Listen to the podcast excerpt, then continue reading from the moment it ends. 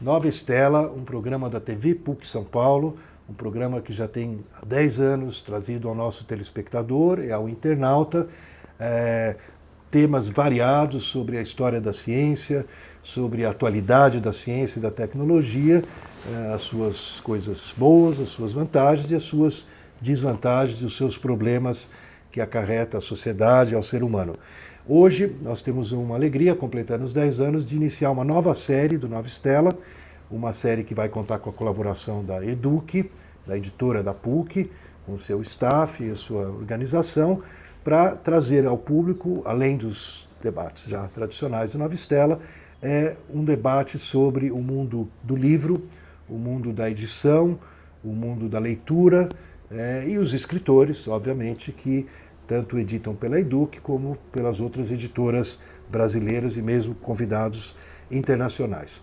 E a gente inaugura o Nova Estela Ex Libris com uma pessoa que eu tenho um carinho muito grande por ter sido meu fornecedor de livros na, na Livraria Belas Artes, né? e não só da Belas Artes, mas acho que do, do mercado editorial brasileiro, principalmente né, a coleção Debates, que eu estou vendo aqui atrás do Jacó Ginsburg, nosso convidado.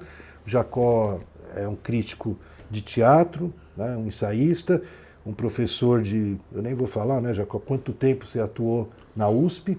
Né, eu assisti bancas uh, inesquecíveis, né, Renato Mezan, uh, muitas bancas que eu assisti, você tinha um, um, livretinho no bolso que você tirava, como se fosse um cadernetinha, e ia fazendo uh, reflexões muito profundas, muito importantes nas bancas. ele aqui sentado à minha frente, nós estamos aqui na, na linda casa, que virou uma editora, né? a editora Perspectiva, o Jacó é diretor-presidente uh, desde o início, né, desde os 50 anos se passaram, e o Jacó está aqui firme, a editora continua com a mesma linha, com a mesma missão, né? editando qualidade, é, nem sempre o lado comercial, né, Jacó é o, o eixo da editora, uh, e eu queria Jacó, te dizer que eu tive a, a honra de, quando eu comecei com a minha editora, não a editora da PUC, a Nova Estela, eu antes disso editei o Mário Chamber Entrevistas, onde eu pude conviver aqui nessa casa contigo, com o Plínio Martins, com a Guita, sua esposa, e foi o primeiro beabá do ofício da edição. Eu tive a sorte de começar justo na, na perspectiva. Então, bem-vindo ao nosso Nova Estela, Ex Libris. E eu queria, nesse programa de hoje, Jacó, passar um pouquinho em revista aí os teus 50 anos. Né? Então, como é que nasceu a editora Perspectiva? Onde é que você estava? O que, que você estava? Você já estava no mundo do livro? Sim, eu já estava no mundo do livro. Eu estou no, eu estou no, na edição, ou esporadicamente, de certo, desde a década de 40. Né? A minha primeira editora chamava-se Rampa. É uma, Rampa é uma editora que nasceu em 48. Né? Era minha, eu já falei disso várias vezes, vou repetir. É um repeteco, mas é isso mesmo. Né? É, foi fundada por, uh, por mim e por mais dois amigos meus, é, Edgar Ortiz Monteiro e Carlos Ortiz. É, não, vou, não vou entrar nos detalhes de como nasceu isso, na medida em que todos os três éramos, estávamos na pior do ponto de vista eh, digamos, de, de meios, de recursos para a tentativa. Mas foi aí nós tínhamos um programa muito, muito específico na época, que era a edição, a edição da, do legado cultural judaico. Publicamos quatro, quatro obras: Antologia Judaica, minha e do Carlos Ortiz, Joias do Conto It, minha e da Simirinsky, é, Contos de Pérez, que é uma seleção minha, e é, A Mãe de Cholemach, uma tradução do Yiddish por Carlos Ortiz. Né? É, todas elas têm essa característica. Eu chamo atenção principalmente para o livro A Mãe, porque é a única tradução do Yiddish feita do Yiddish diretamente por um não-judeu. Né? Certo? É, para saber como e porquê, é preciso entrar em detalhes que não vou, não, não vou mencionar agora. Né? É, de todo modo, essa foi a minha primeira, é, a minha primeira estreia. Não é? Nós tínhamos um programa amplo, ele não era restrito. É, esse era o primeiro passo. Infelizmente, como dizia, como eu digo sempre, não é? O nosso o nosso logotipo era uma era uma figurinha que subia um R, não é? Só que ele nunca chegou ao topo. De modo que acabou, como acabam todas as boas editoras, na venda ou, ou no, no forno, ou, ou queima, queimando os livros, ou vendi, vendidos nas calçadas. A, a, a, exatamente, foi assim que acabou a, a rampa. É, mas foi uma experiência inicial onde, de fato, digamos, foi o meu curso de formação de, de é, não diria de editor, né, porque eu lidava pouco com a parte comercial, né, quem lidava mais era o Edgar Ortiz, que era o diretor comercial, né? Porém, é, é claro que num, num grupo pequeno, é, as, as experiências é, transitavam, certo? Então aí, agora tinha, tinha outra, havia outras coisas, né? Nesse, né, nessa editora conviviam conosco pintores e escritores como pintores como Takaoka, Walter Levy, é, é, Harry Elzas e outros, né, que conviveram conosco, que ilustraram nossos livros, né, de modo que Jorge Contuit tem, tem ilustrações do, do, do Walter Levy, né, e uh, o Takaoka fez retratos da Gita lá no, no e, e, o Rzinho que do, do, da editora foi feito pelo Takaoka, né, então era havia um certo caráter, digamos, boêmio, na coisa, né, de, de, pessoas, de, de rapazes e, pessoas que estavam, digamos, é, querendo ingressar, mas ainda estavam um pouco no mundo da lua. É, mas foi uma experiência de, de passagem de juventude para a maturidade, porém uma experiência muito positiva. Depois disso eu trabalhei no jornalismo, trabalhei eu trabalhei com na, na, revista Brasil Israel da Berta Koga, irmã do Samuel, Samuel Weiner, né? Fui, fui, eh, entrei lá para trabalhar na parte comercial, mas acabei mesmo eh, sendo na redação, cheguei até a ser secretário da revista. Quem, quem era o secretário da revista era o Beno Milnitsky, né? né? com quem eu trabalhei muitos anos, e o Berko Udler, né? É, que era um, pintor. Uh, um pintor e gravurista, etc. Não é? é? autor deste trabalho aqui. Olha que está. Este aquele ali. Ali é Jean Christophe. Beleza. É. Então, é, e havia, boa, né? havia escritores como Paulo Dantas e outros, né, poetas, etc., que conviviam conosco. Esse era o ambiente do, do, da, da, da, rampa. É, depois disso, como eu disse, eu saí, saí da rampa e, e trabalhei na, na, na Brasil-Israel. Né? E a Brasil-Israel é, também foi aí um campo de desenvolvimento uh, em outro campo, na medida que eu passei a, a redigir, etc., e a fazer, fazer jornalismo. Né? né? Te, depois de sair, da, depois de, de, de, da Brasil-Israel, eu entrei a convite de, do Jean-Paul Monteil na, na recém-fundada, então, Difusão Europeia do Livro. Maravilhoso, maravilhoso, de Fel. IFEL, né? É, Obras clássicas. Onde não só clássica, ao contrário, o, o, ponto de vista dele era exatamente era a modernidade. Era um homem de, com, de, com, com posições políticas de esquerda, né?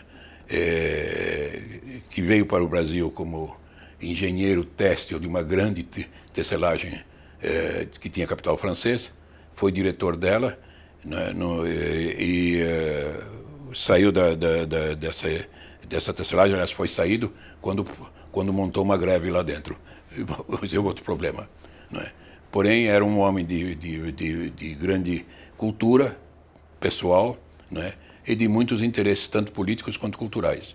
Não é? Eu o conheci na década de 40, né? em rodas, em rodas de literatura, etc. Gente que frequentava certas livrarias, onde eu passava também. Era meio moleque, mas passava por lá. Então, é, e me encontrando comigo e sabendo que eu tinha que eu tinha estado ligado à edição, eu não era nenhum perito em edições, não era um, um digamos, um especialista, né? tanto do ponto de vista muito menos comercial quanto mesmo técnico. Porém, tinha alguma noção. Me convidou para a recém-fundada editora de, de Fel, né? onde eu trabalhei 10 anos. Uau! Né? Eu, nesses... eu, eu, te falei dos clássicos, Jacob, porque eu me lembrei, por exemplo, quando eu entrei na Faculdade de Filosofia da USP, é, eu me deparei com algumas traduções tuas de filósofos como Descartes, Descartes exatamente. Platão. Então, eram obras que saíram Essa era uma das coleções. Era uma das coleções. Nós editamos lá um, verde, azul. o catálogo da Difel, antes da morte de Montaigne, né, é, pode fazer inveja a qualquer editor atual. Né? Tanto do ponto de vista clássico quanto do ponto de vista da literatura moderna, né? principalmente a francesa. Ele tinha um, é, havia um porém. O porém era francês, certo? Quer dizer, nós é, no que diz respeito à geração de é, Gide, Simone, Sartre, Simone Beauvoir, etc., tudo isso, né, a, a, difusão estava na frente. Né? E contava com os maiores tradutores, Sérgio Millier e por aí afora. Né? Que, que, com o qual o próprio Montaigne tinha contatos pessoais e, e através dos grupos dos professores franceses, etc. Então, a editora tinha características, digamos, semelhantes à, à da perspectiva. Né? Semelhantes nesse sentido. O interesse, havia um interesse comercial? Sim, claro. Ninguém funda uma empresa para ela falir ou, ou para ela não ter, ter êxito. O êxito dela depende da sua difusão comercial, certo? Entretanto, há uma linha, não é? Uma coisa é você pegar qualquer, qual, qual, qualquer tipo de livro e bom, vai render, vou, vou editar. Outra coisa é você ter uma linha. São duas coisas completamente diferentes. E a difusão tinha uma linha. Né? Posso citar algumas coisas que nós editamos, que não só todo Sartre como Simone de Beauvoir, não só Gide, etc., como a história da civilização brasileira em, em 13 volumes. Civilização, a história da civilização geral do, do, do que é o, da, da, da pressa universitária. É, a história da ciência nunca no Brasil foi editada uma história desse tipo. E até hoje ninguém editou. Né? E ela foi editada todinha. Né? É, a história da civilização brasileira do Sérgio Buarque. Né? O Sérgio Buarque era amigo dele, etc. E foi graças a uma conversa que nós tivemos, Monté, eu e, e o Sérgio Buarque. No, no, no Sérgio Buarque era, era, era cliente da livraria francesa que o Montaigne fundou quando saiu da, da, da, da direção da, da, daquela, daquela é, que eu falei. Né? Então, e a livraria francesa cidade, né? era, era na Barão Tapetininga, era a livraria dos intelectuais, dos professores e dos estudantes brasileiros, paulistas. Né? Era onde o pessoal se, se, você pega qualquer intelectual daquela, daquela época, você vai ver onde ele comprava os seus livros de leitura, a não ser de literatura brasileira, era na livraria francesa. Né? É, é, ela fazia um papel mai, até maior do que a Nobel fez no, no livro italiano. Né? É, é, e, uh, então, quer dizer, o Sérgio Buarque era uma das pessoas e realmente se concebeu essa história da civilização brasileira que o Sérgio Buarque desenvolveu e que pagou caro, inclusive do ponto de vista de trabalho, porque como sempre você você constrói planos com colaboradores, mas se você não põe o braço a coisa não anda. E ele acabou tendo que pôr os dois braços também, dentro e não só. Mas chegou, eh, chegou a redigir volumes inteiros, como foi o re redigir volumes inteiros, como foi o caso do Brasil Imperial. Ela, infelizmente, ele faleceu antes de terminar e o Rui Fausto terminou. Né? São só para citar três. Uhum. Eu posso citar ainda os uh, os livros de, de literatura uh, brasileira e estrangeira, né? Que as coletâneas de, de, de, com Cândido, com Amora, etc. Enfim, é um catálogo que eu, eu acho que examinado né, vencia a importância. Eu não, não tenho, vocês não têm tempo, nem eu tenho palavras para me estender. Então, é, é, aí foi a minha, a minha o meu, digamos, uh, não sei se pós-graduação ou o meu, meu aprendizado deem o nome o aprofundamento, que aprofundamento. É, né? O aprofundamento, de fato, eu era o encarregado da produção, tinha algum papel na, na, na, na escolha, etc. Editorial. Não, é, não era a figura decisiva no, no caso. Nós tínhamos contato principalmente com o pessoal da Faculdade de Filosofia, era um pessoal íntimo da casa, né? Tanto é que trabalharam lá gente como Bento de Almeida Prado, né? E, Leônidas Martins Rodrigues, etc., que foram meus auxiliares. Né? Né? Turminha boa. turminha boa, né? E, com as quais eu encontrei depois. É, é, também nesse período eu fiz um estágio na França, de, em edição. Fiquei um ano e meio na França, um ano, quase dois anos na França, né? com uma bolsa de edição, graças ao meu trabalho lá no... Na Difel? Na Difel. E lá, inclusive, encontrei com quem, vários... Quem deu a bolsa? Só para ter uma o ideia. consulado francês, Consulado na francês. época. Era uma bolsa, deu- era, um, cons- era uma bolsa técnica chamada ASTEF. Né? Era um órgão do governo francês que fazia relações culturais com vistas naturalmente econômicas, porque os bolsistas em geral eram engenheiros, químicos, eh, eh, biólogos, etc. Gente que poderia eventualmente comprar, eh, comprar produtos franceses.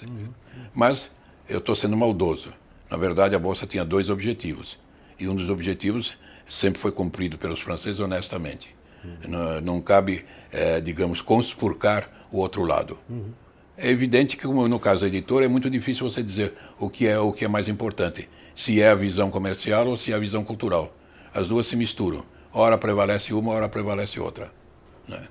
Então, você foi agraciado na linha editorial. é, eu fiquei lá um ano e meio, conhecia a edição francesa, eh, tanto do ponto de vista da, da produção, quanto estabeleci inclusive contatos lá, é? Do ponto de vista da produção, da edição e da comercialização. é? E eh, quando voltei, o Brasil estava precipitado, eh, estava começando a se precipitar na crise de 64, pouco antes, né? Não era ainda, mas Estava chegando. E como sempre as relações eh, do, do casal são sempre acabam sempre com algum pro- problema que quando não superado, não é? É, Então eh, eu fui eh, fui digamos muito honestamente despedido do, do, do havia outras pessoas que entraram então no, no entraram no, no, no, digamos na visão do, do Jean Paul, mas isso tudo faz parte do próprio jogo. Não tenho nenhuma queixa, recriminação por isso, porque Você deixou a de fel. É isso. deixei a de Fel, né? É, deixei a de Fel.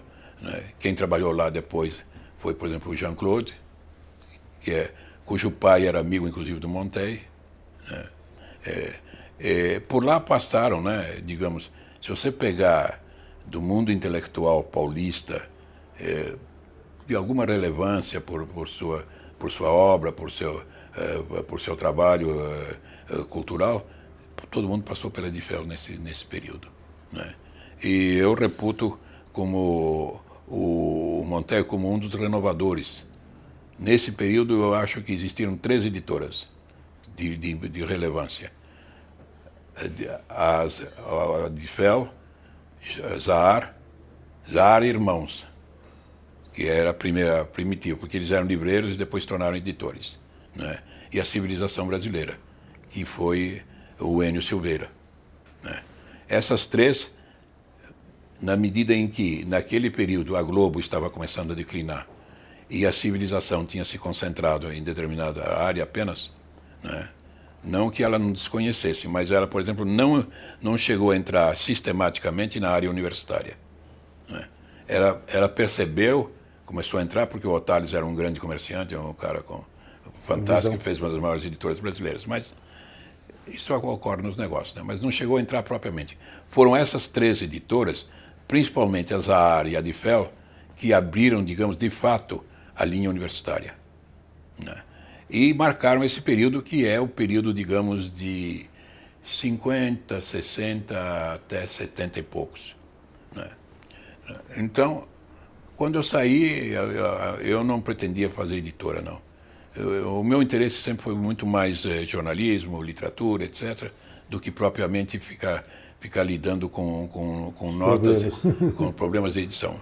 Mas, é, mas a gente tem uma intenção e a vida escreve outra coisa. Né? E aí, por um, instado por um grupo de amigos e vendo a minha situação, eu estava casado, tinha filhos, etc. Né?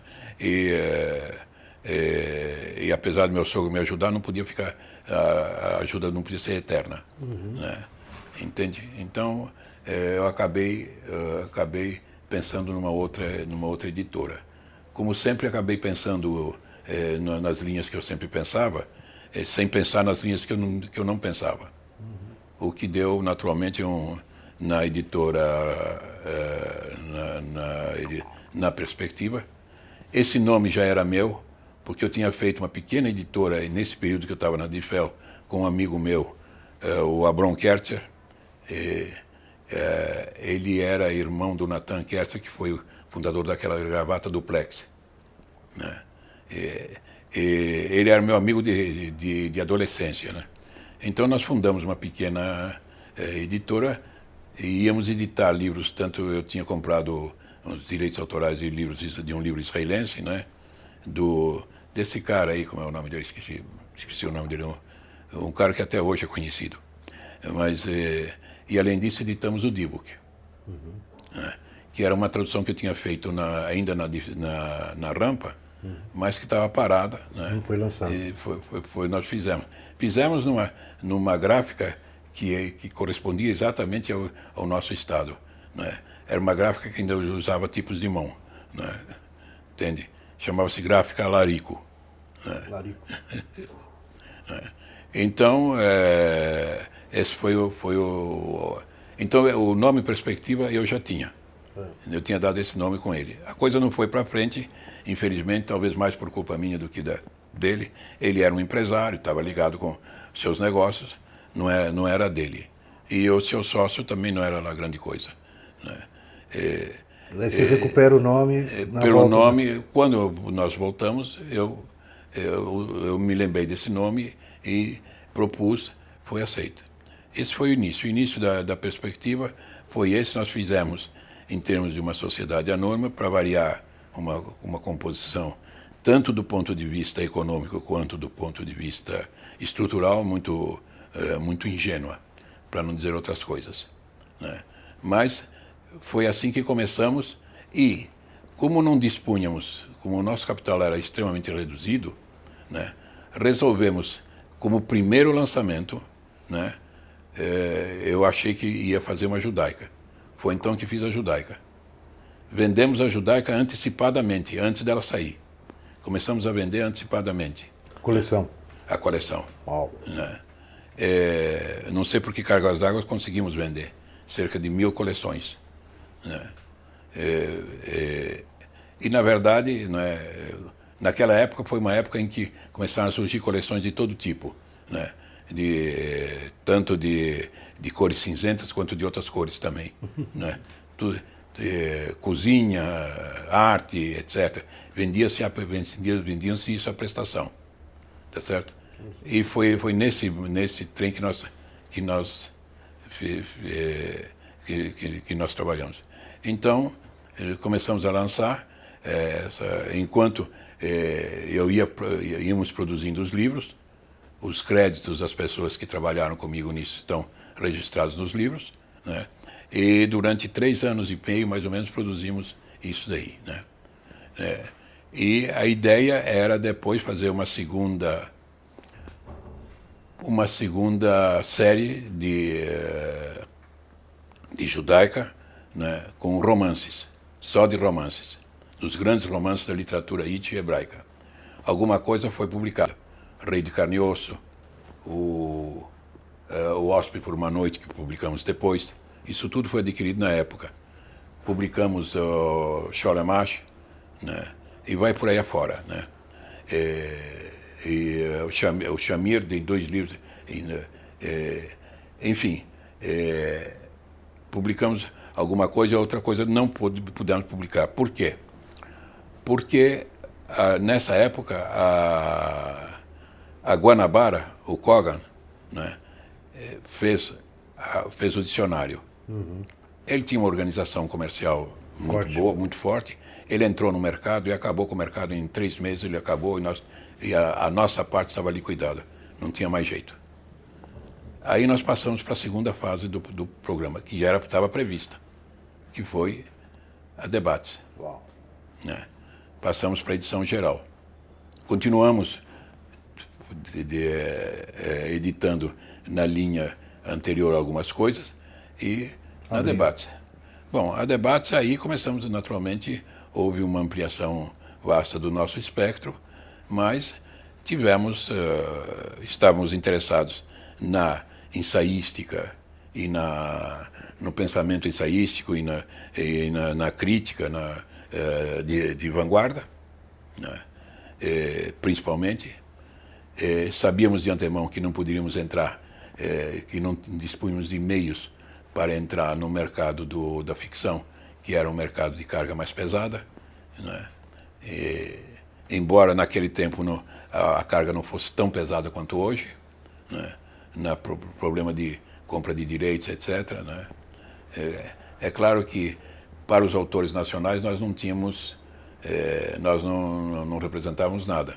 Os bons autores nacionais não estavam conosco, nem viriam para nós. Né? Que viriam seriam estreantes. E o estreante precisa, é, precisa muito mais da editora do que a editora do estreante. Uhum. Né? É, quando dá sorte, depois de muito tempo, aí. Né? Mas aí ele já está em outra editora. Uhum. Mais comercial. É, claro, ele faz nome e, vai, e procura editora de nome. Hoje todo mundo aflui para a Companhia das Letras. Né? Todo mundo vai para a Companhia das Letras. Né? Tá certo? Ainda tem no Rio, tem uma, tem uma reserva de, que é a, a, a Record e o, o ZAR, que também tem uma, uma, boa, uma boa coisa.